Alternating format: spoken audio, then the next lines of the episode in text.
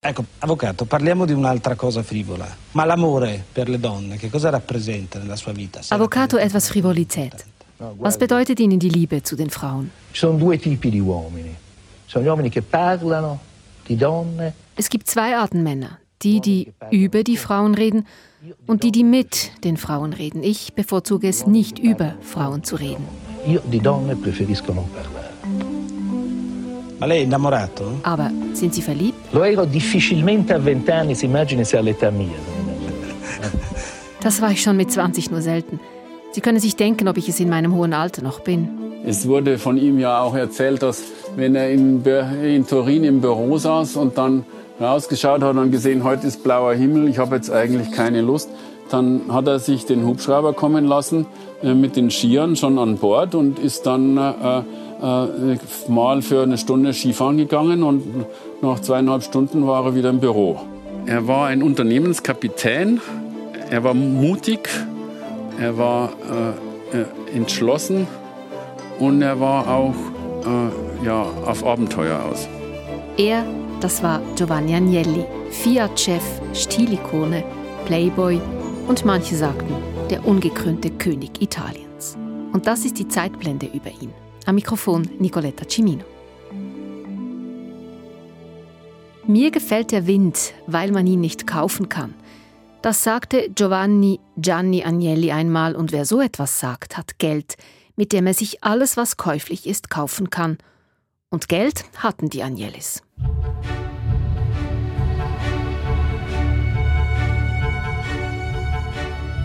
Es gab eine Zeit, da gehörten Gianni Agnelli 25 Prozent aller Firmen, die an der italienischen Börse gehandelt wurden. Er war Besitzer von Fiat, Lancia, Maserati, Alfa Romeo und Ferrari.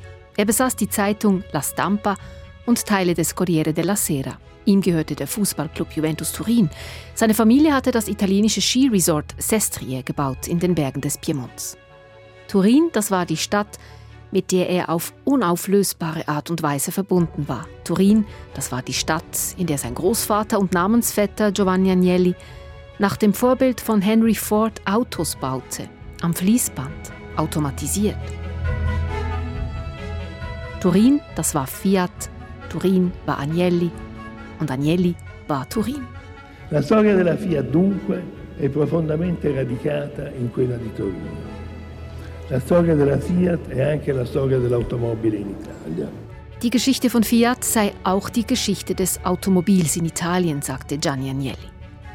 Diese heilige Dreifaltigkeit, Turin, Fiat, Agnelli, sollte sich nie lösen.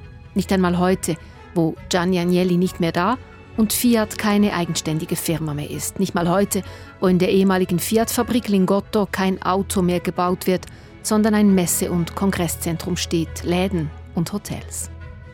Turin ist Agnellis Geburtsstadt. Er kam am 12. März 1921 auf die Welt und Turin war die Stadt, in der er starb, an einem Freitagmorgen im Januar 2003.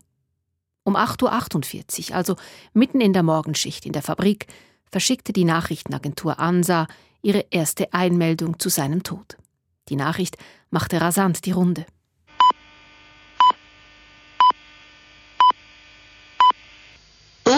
9. RAI GR1 Buongiorno da Roberto Mostarda e Stefano Palazzesi. Apriamo subito con una notizia giunta poco fa. L'avvocato Giovanni Agnelli, presidente onorario della Fiat, è morto. La notizia, come diciamo, è arrivata pochissimi secondi fa. Über die Familie Agnelli ergoss sich eine Welle von Beileidsbekundungen. Italien trauerte, Turin trauerte. Tausende Menschen säumten am Begräbnis die Straßen der Stadt um dem Avvocato die letzte Ehre zu erweisen. In den Zeitungen, im Radio und in vielen Stunden Fernsehen rund um die Welt wurde er verabschiedet. Man sprach vom ungekrönten König Italiens, vom letzten seiner Art, vom nicht ersetzbaren Wirtschaftskapitän.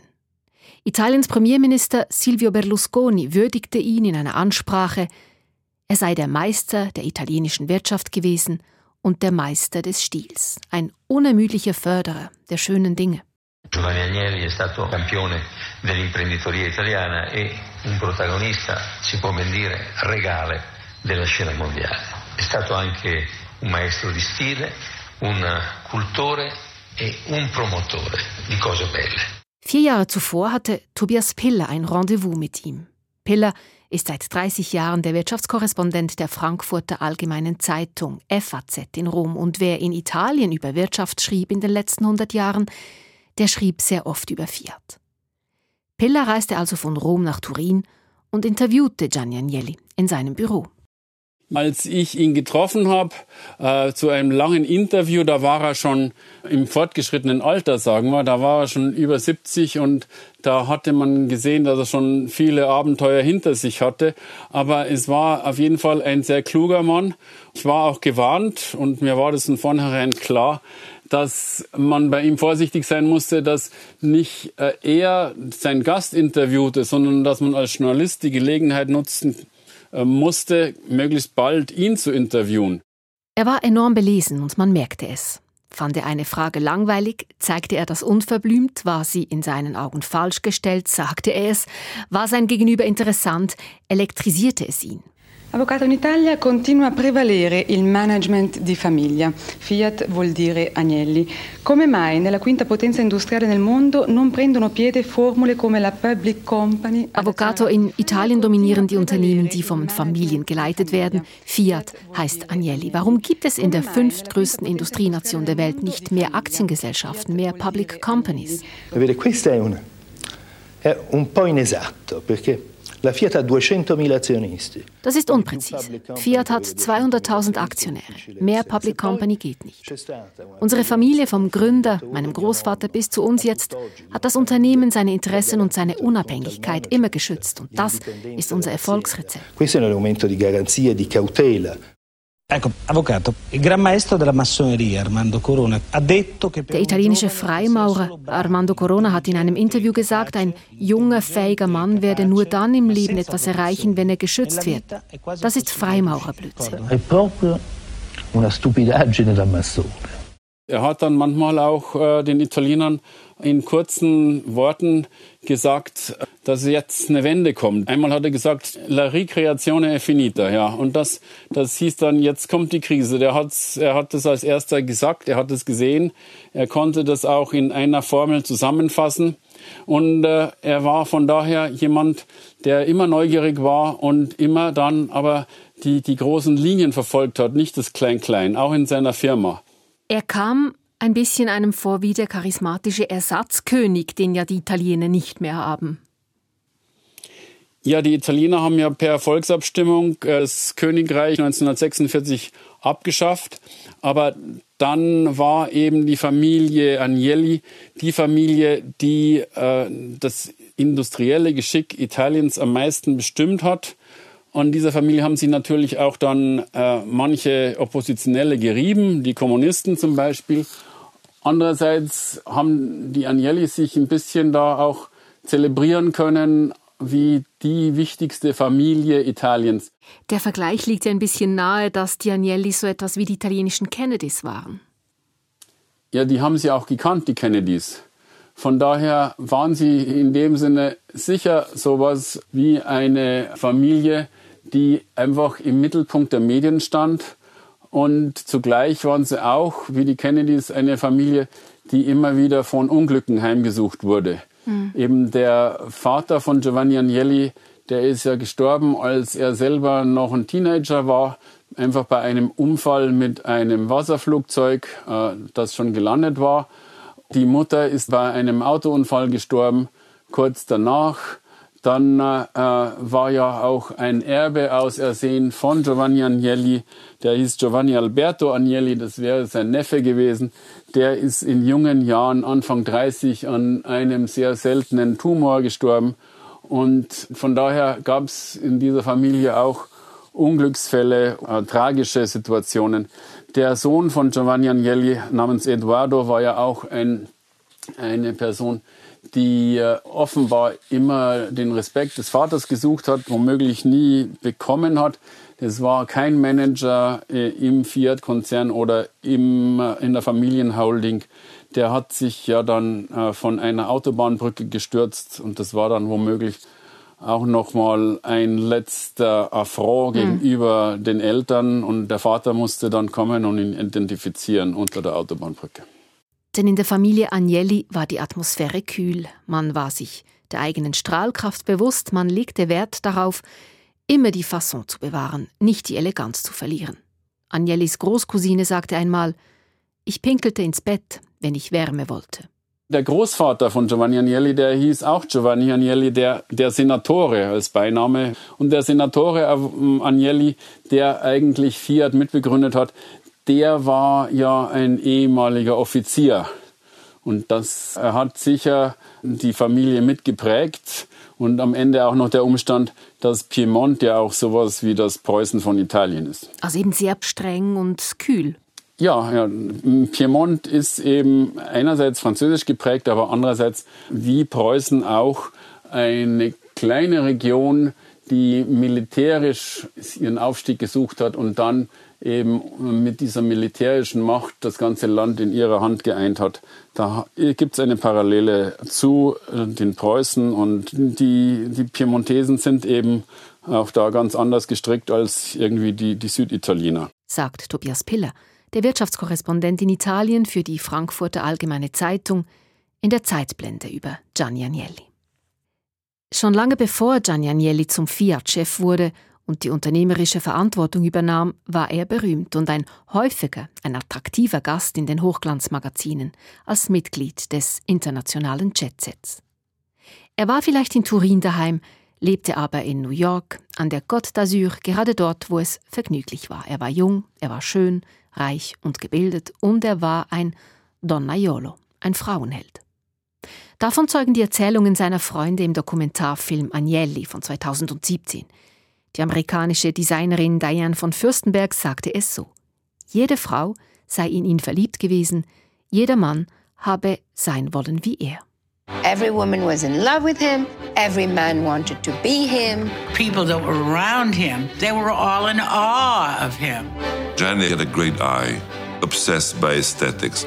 When he was around, the pace of life changed. Trrr, electricity.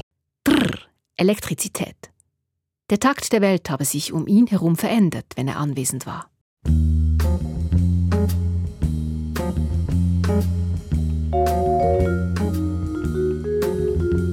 Sein Charisma war legendär. Er stellte eigene Regeln auf, was seine äußerliche Erscheinung betraf. So trug er zum maßgeschneiderten Anzug gerne Schnürstiefel, die aussahen wie Wanderschuhe. Seine Uhren trug er über der Manschette. Seine Krawatten waren schlecht gebunden. Es sah hinreißend aus. Irgendwie kam es dann mal, dass er die Krawatte nicht rechtzeitig reingesteckt hat in seinen Pullover. Und dann hat er das dann zum Spleen gemacht, dass er also ein Hemd, eine Krawatte und dann äh, ein Pullover anhatte und die Krawatte über dem Pullover heraushing. Das war halt dann äh, Giovanni Agnelli, der nicht so der graue Manager war wie all die Mitarbeiter von Fiat. Also er war sogar stilbildend. Auf jeden Fall, auf jeden Fall. Also wenn jemand äh, irgendwelche Schuhe äh, produziert hat und die dann Giovanni Agnelli geschickt hat und der wirklich Lust hatte, die anzuziehen, dann äh, war der Schuhhersteller ein gemachter Mann. Gianni Agnelli sagte man viele Affären nach, mit der schwedischen Schauspielerin Anita Ekberg beispielsweise, mit Pamela Churchill, der Schwiegertochter von Winston Churchill, mit Jackie Kennedy oder mit Rita Hayworth. Auf jeden Fall äh, ja, hat er immer gesagt, er liebt das Schöne und natürlich auch das Schöne an den Frauen. Äh, es gibt von, aus seinem Umfeld schon äh, die Berichte, dass er eben äh, in jeder Art das Abenteuer gesucht hat aber das war dann immer möglichst diskret. Mhm. Und als dann einer seiner Enkel mal abgestürzt ist äh, äh, und ähm, in einer Szene gefunden wurde mit Drogen und, und, und allen möglichen anderen, da war dann die erste Frage aus der früheren Entourage von Giovanni Agnelli, ja, was, haben denn die Sicherheitsleute da gemacht und wieso kommt das überhaupt an die Öffentlichkeit? Da äh, gab es wahrscheinlich dann auch den Respekt vor Giovanni Agnelli, dass man, wenn er das nicht wollte, auch nicht darüber geredet hat, auch nicht in den Medien. Da hatte er ja dann auch sehr viel Einfluss, denn äh, die Stampa von Turin gehörte ihm. Äh, bei Corriere della Sera war er Mitaktionär. Äh, über den Unternehmerverband war er Mitaktionär auch an der Wirtschaftszeitung Il Sole 24 Ore und sein Schwager war Mitbegründer der Zeitung La Repubblica. Es wurden ihm neugierige Fragen gestellt. Er blieb charmant, hartnäckig, stoisch. Was bedeutet Ihnen die Liebe zu den Frauen? fragte ihn ein italienischer Reporter. Ecco, ma l'amore per le donne, che cosa rappresenta nella sua vita, se ha rappresentato qualcosa di importante? No, guardi, ci sono due tipi di uomini. Ci sono gli uomini che parlano di donne e uomini che parlano con le donne. Io di donne preferisco non parlare. Es gebe zwei Arten Männer, die, die über die Frauen reden und die, die mit den Frauen reden. Er rede nicht über Frauen. Der Reporter insistierte, ob er denn etwas Wichtiges gemacht habe in seinem Leben für die Liebe einer Frau. Ma c'è qualcosa di importante allora che lei ha fatto nella sua vita per amore di una donna? Le ho detto di donne preferisco non parlare. Parlavo di cosa? Ne parla metà paese, metà del tempo. Er habe gesagt, er wolle nicht darüber sprechen, man könne ja über das Wetter und das Land sprechen. Ob er ihm nicht wenigstens sagen wolle, wer denn die schönste sei, die er je kennengelernt habe, fragte der Reporter. Das sei, als müsse man den besten Fußballer küren, antwortete Agnelli amüsiert. Non mi vuol neanche dire qual è la più bella che ha conosciuto? E questo è come il miglior calciatore, diciamo. Forse Edi Lamar, se andiamo in quella generazione. Hedy Lamar sei wohl die schönste ihrer Generation gewesen. Und verliebt habe er sich als 20-Jährige so gut wie nie jetzt im hohen Alter noch weniger. Ma lei è innamorato? Lo ero difficilmente a vent'anni, si immagini se all'età mia.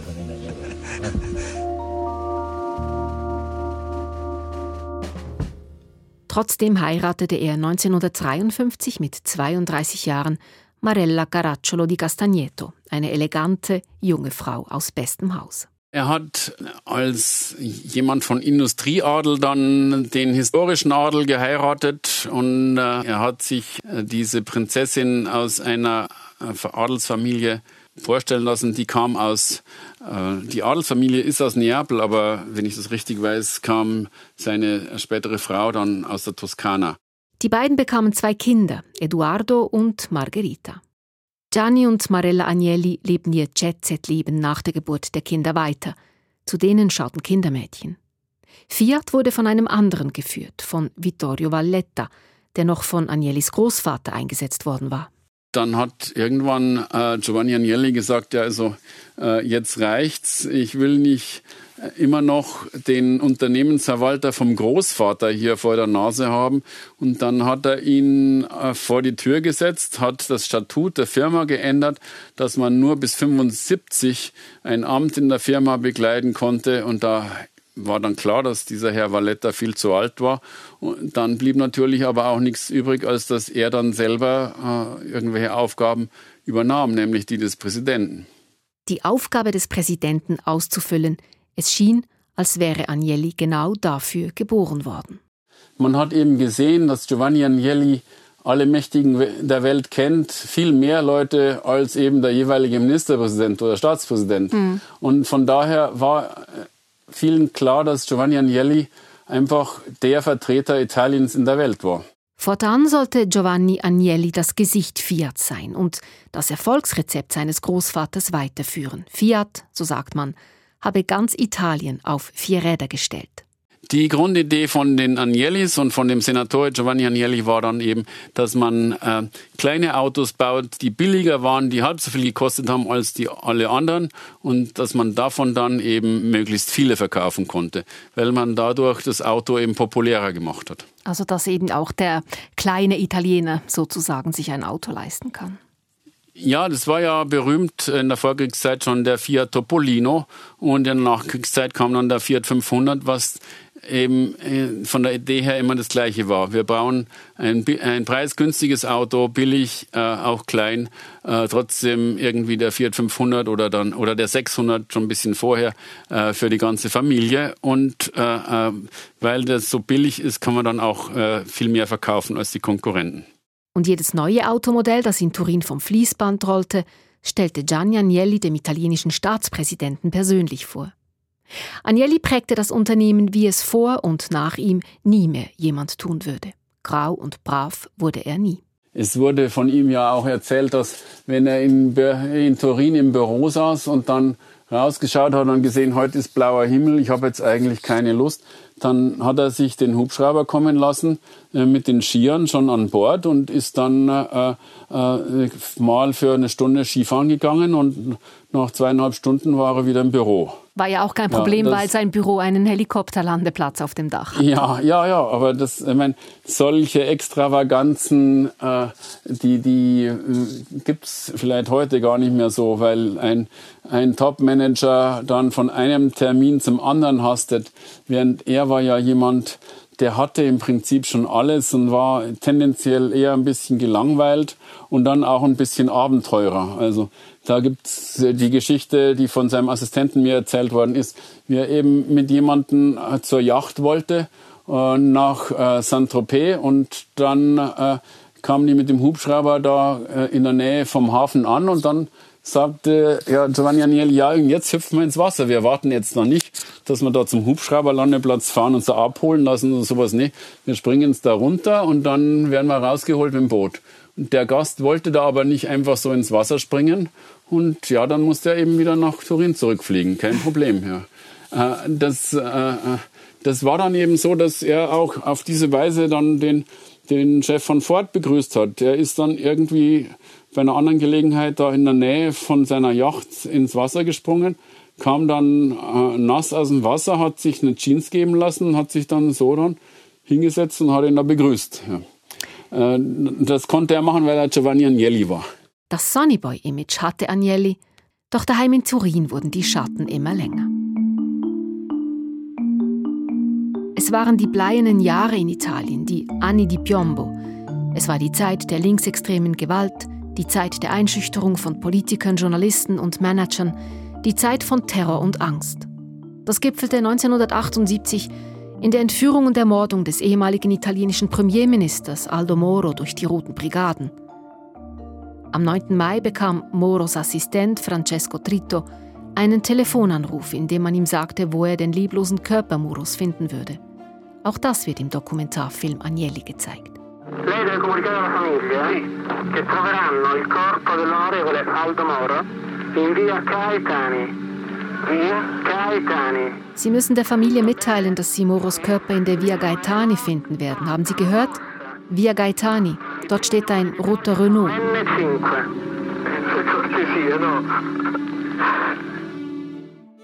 Es war allen klar.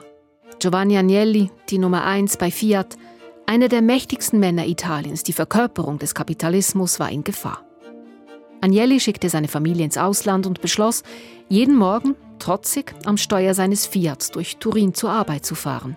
Er wollte damit zeigen, schaut her, Fiat ist noch da. Fiat produziert noch Autos. Fiat lässt sich nicht töten. Er versuchte die Angst zu überlisten und die Firma zusammenzuhalten. Man muss ja gleichzeitig auch sehen, dass gerade die Fiat-Fabrik Mirafiori äh, in Turin mit mehr als 50.000 Mitarbeitern ja einer von diesen Herden dieser, dieser kommunistischen Theorien, aber auch dann des Terrorismus gewesen ist. Da war ja zeitweise eben nicht nur Autofabrik. Da mhm. hat ja auch dann Gramsci dran beschrieben, wie das ist in einer Massenfabrik und so weiter. Äh, von daher äh, hatte er zum einen aus, Öko aus gesamtwirtschaftlichem Interesse für sein Land, aber auch aus Interesse für seine Firma versucht, eine Brücke zu schlagen zu den Gewerkschaften. Und auf diese Weise gab es ja dann irgendwann auch äh, diese Situation, dass die Gewerkschaften dann mitgeholfen haben, den Terrorismus zu bekämpfen und dass die Terroristen dann nicht mehr ideologischen Schutz von Gewerkschaften bekommen konnten. Sowieso habe Agnelli immer wieder versucht, Differenzen zu den starken Gewerkschaften zu überwinden. Er selber äh, hat natürlich die, die Galionsfigur abgegeben und er war ja aber auch nicht der harte Hund. Er war ja jemand, der dann äh, gebeten worden ist, Mitte der 70er Jahre selbst äh, den Vorsitz im Unternehmerverband Italiens in der Confindustria zu übernehmen. Und er hat ja dann auch das Gespräch gesucht mit den Gewerkschaften. Er hat ja dann, um die Brücken zu überwinden, in diesen Zeiten dann zugestanden, dass es eine Indexierung der Löhne gab. Also der berühmte Vertrag über die Scala Mobile, die automatische Indexierung der Löhne, der wurde ja von Giovanni Agnelli unterschrieben. Es war ihm sicher klar, dass es ökonomisch vielleicht nicht viel Sinn machte und dass es gefährlich war, aber äh, man musste ja irgendwie die Unruhe äh, etwas dämpfen und äh, dieses Gegeneinander irgendwie überbrücken. Er war nicht, sicher nicht so einer von den Unternehmen, wie, weiß nicht, Mazzotto, der dann äh, ja Fabrikwohnungen gebaut hat und der dann alles getan hat für, für die Belegschaft oder wie heutzutage Diego della Valle von Todds, der dann seinem Dorf eine neue Schule baut. Er hat sicher als Mäzen gewirkt. Er hat sicher nicht den Eindruck gemacht, dass er irgendwie kleinlich war, aber er war irgendwie weit entfernt von diesen Sphären und von den Nöten, des normalen kleinen Fiat-Arbeiters. Man sagt ja auch, der Fiat Panda, ein Erfolgsprodukt von Fiat, das habe er entwickeln lassen, ähm, weil es so gemacht ist, dass auch bei sinkender Motivation am Fließband, also wenn die Arbeiter nicht so genau arbeiten, wie sie das eigentlich müssten, dass das Auto funktioniert und, ja, und gut ist. Da kommen wir wieder zurück in diese turbulenten Jahre in den 70ern, wo eben die kommunistische Partei ja auch kurz davor war, die nationalen Wahlen zu gewinnen. Und in den Zeiten gab es natürlich viel Unruhe, viel Streiks und viel Klein-Klein. Immer wenn sich jemand aufgeregt hat, dass irgendwas nicht funktioniert, hat er im Zweifel dann eben die Arbeit niedergelegt und dann viel Sympathie dafür gefunden. Und so gab es dann eben nicht immer viel organisierte Arbeit am Band. Und äh, damals hatte man eben manchmal den Eindruck auch, dass viele Montagsprodukte vom Band liefen. Und Fiat hatte auch nicht so viel investiert in neue Modelle. Und da war damals von einem anderen Geschäftsführer, der nur kurz da war, namens Carlo de Benedetti, eben dieser Fiat Panda lanciert worden. Aber die Vorgabe war, es soll basic sein, einfach und es soll eben äh, so gemacht sein, dass wenn man irgendwie was nicht ganz einen Millimeter genau zusammenschraubt, dass es dann trotzdem funktioniert. Ja, und so sah der Fiat Panda ja aus, wurde aber ein Verkaufsschlager. Das Grundmodell von Fiat, wir bauen billigere Autos als die anderen und verkaufen dann mehr davon, das ist sowieso nicht mehr aktuell. Das ist jetzt eine Idee, die können die Inder verfolgen und das haben die auch gemacht oder äh, die Chinesen. Aber das ist keine Idee mehr für Fiat, sondern Fiat bräuchte ja äh, eine Investition in das, was man als italienische Marken und italienischen Flair ansieht. Jetzt nur Billigautos herzustellen, äh, die genauso viel kosten wie ein Auto aus indischer Produktion, so wie der letzte Fiat Punto, das äh, funktioniert ja nicht mehr. Aber diesen Punkt, den haben viele in Italien noch nicht verstanden. Man weiß nicht, was Gianni Agnelli von den Entwicklungen in der Autoindustrie gehalten hätte. Aber man weiß, dass er damals, als er an der Spitze von Fiat war, schon sah, was andere, gerade im katholischen, konservativen Italien, nicht sehen wollten. Die italienische Wirtschaft brauchte dringend neue Impulse. Von den jungen Menschen im Land und vor allem von den Frauen. Ob er denn eine Zukunft für die Frauen sehe in der Geschäftswelt, fragte ihn der Reporter. Ma lei vede un futuro nel mondo degli affari per le donne? Sì, questo, questo non ho nessun dubbio. Il futuro è dato per una migliore utilizzazione delle risorse umane. Da bestehe kein Zweifel, antwortete er. In Zukunft müsse man die Fähigkeiten, die Ressourcen der Menschen besser brauchen und dazu brauche es die Talente und Fähigkeiten der Jugend und der Frauen. Da öffne sich ein Fächer an Möglichkeiten. Un ventaglio che si apre con più posti per donne e